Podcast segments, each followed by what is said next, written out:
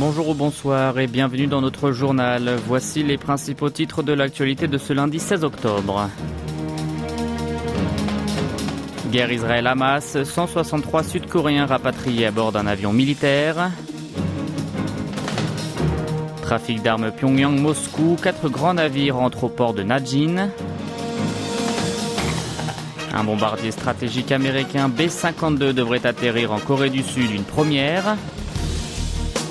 Et enfin, taxe sur les carburants, l'exécutif prolonge la réduction jusqu'à la fin de l'année.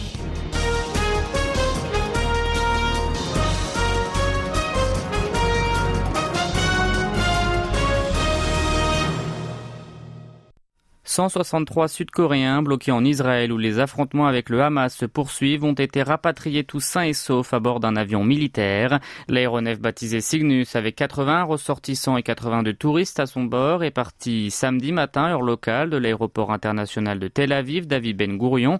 Après un vol de 17 heures, il a atterri samedi soir à 10h45 à l'aéroport de Séoul situé à Songnam près de la capitale.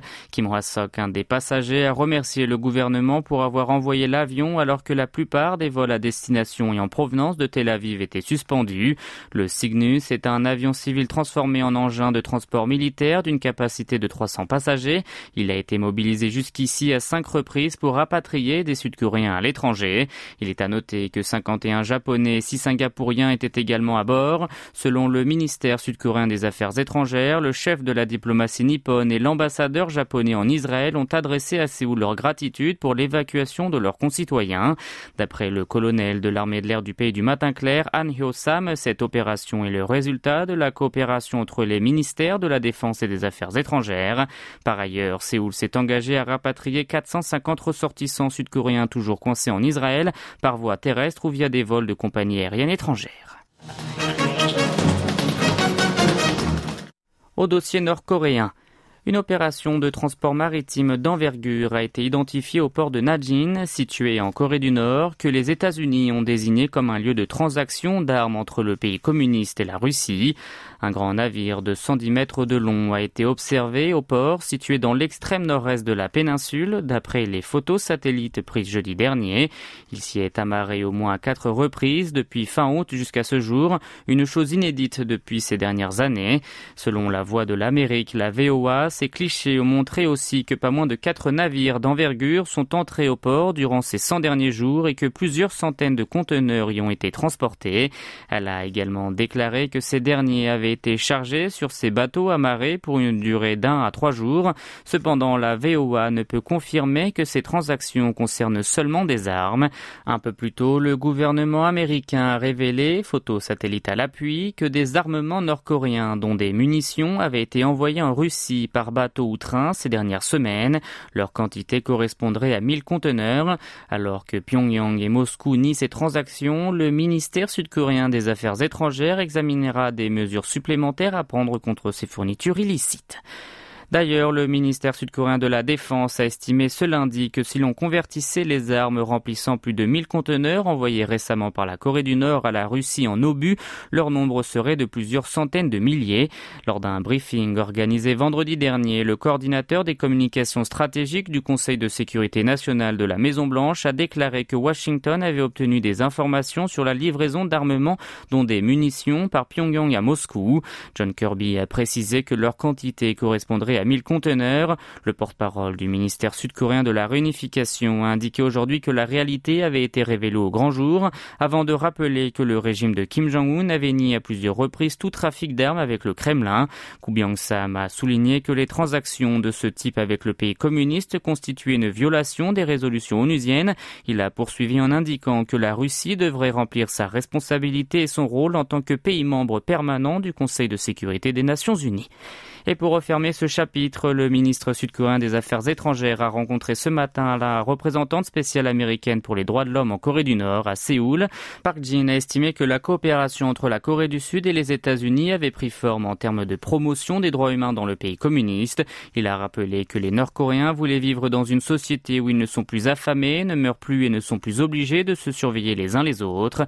Le chef de la diplomatie sud-coréenne a fait aussi part de son souhait de voir les discussions entre les deux nations s'approfondir à l'occasion de la prise de fonction de Julie Turner. L'envoyée spéciale américaine a répondu que Washington coopérait activement avec Séoul dans le but d'améliorer réellement les droits fondamentaux au nord du 38e parallèle. Quant à la possibilité que la Chine renvoie de force une nouvelle fois des Nord-Coréens vers leur pays, Turner s'est montrée réticente à dire que Pékin ne le fera pas lors d'une rencontre avec des journalistes après avoir assisté à un dialogue avec des jeunes de l'université de Korea. Pour rappel, des organisations de transfuges nord-coréens ont affirmé que l'Empire du Milieu avait expulsé le 9 octobre dernier près de 600 dissidents vers leur terre d'origine. Sur ce, Turner a fait savoir que le gouvernement américain en discutait régulièrement avec les autorités chinoises. Vous êtes à l'écoute du journal en français sur KBS World Radio. Les négociateurs nucléaires de la Corée du Sud, des États-Unis et du Japon se retrouvent aujourd'hui et demain à Jakarta en Indonésie. Au menu de leurs discussions, les moyens de coopération trilatérale, notamment par rapport à la relation militaire nord-coréano-russe. Le représentant sud-coréen Kim Gon va tout d'abord s'entretenir avec son homologue américain Song Kim, puis avec Hiroyuki Namazu, le négociateur japonais. Ensuite, les trois hommes échangeront ensemble.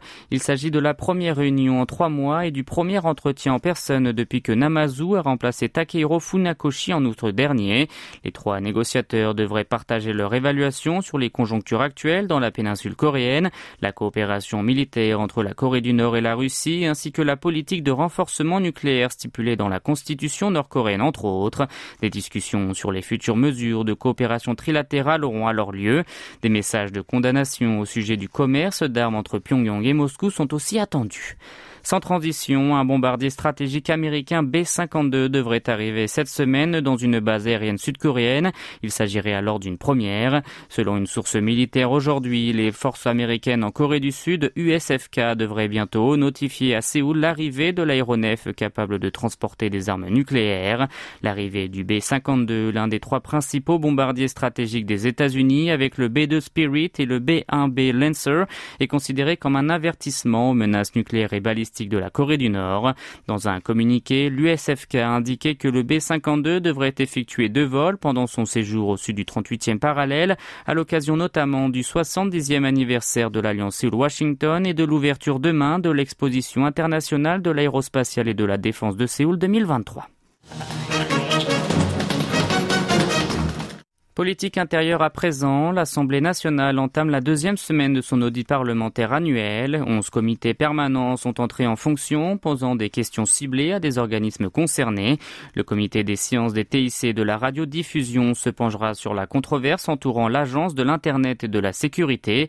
Rappelons que le service national du renseignement sud-coréen a annoncé mardi dernier avoir détecté un possible piratage dans les systèmes de vote de la Commission électorale nationale.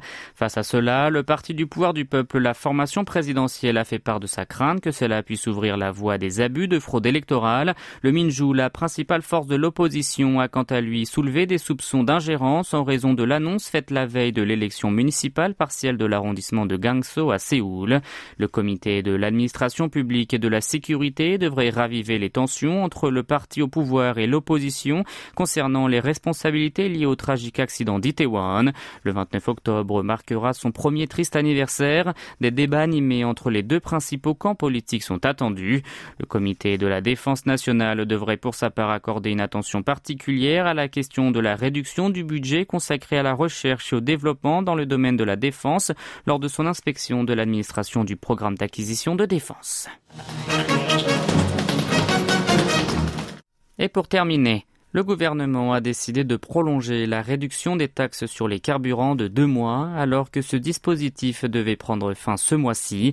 C'est ce qu'a annoncé ce matin le ministre de l'économie et des finances lors d'une réunion d'urgence sur l'économie. Par conséquent, le taux de réduction de la taxe sur l'essence sera maintenu à 25% et celui sur le diesel et le butane à 37% jusqu'à la fin de l'année. Quant au diesel et au gaz naturel, l'exécutif continuera aussi à financer la moitié du montant excédentaire pendant la même période. Séoul a pris cette décision compte tenu de l'instabilité des prix du pétrole dû à l'affrontement entre Israël et le Hamas. Chu kyung a déclaré que le pays ne pouvait plus écarter la possibilité de faire face à nouveau à des difficultés, même si l'inflation montrait des signes d'apaisement à l'échelle internationale, avant d'ajouter que selon le déroulement des faits, le risque lié aux énergies et aux chaînes d'approvisionnement pourrait s'étendre une nouvelle fois. De son côté, Bloomberg Economics a prévu qu'en cas de participation de l'Iran à la guerre israélo-palestinienne, le prix du baril d'or noir devrait dépasser la barre des 150 dollars, provoquant un choc pétrolier. La directrice générale de l'Organisation mondiale du commerce, Ngozi Okonjo-Iweala, craint quant à elle que si ce conflit se propage au Moyen-Orient, cela ait d'énormes répercussions sur le commerce international. Pour y répondre, la Corée du Sud prévoit d'examiner les prix des carburants des stations-service. Elle projette également de surveiller l'économie réelle ainsi que les marchés financiers et de change.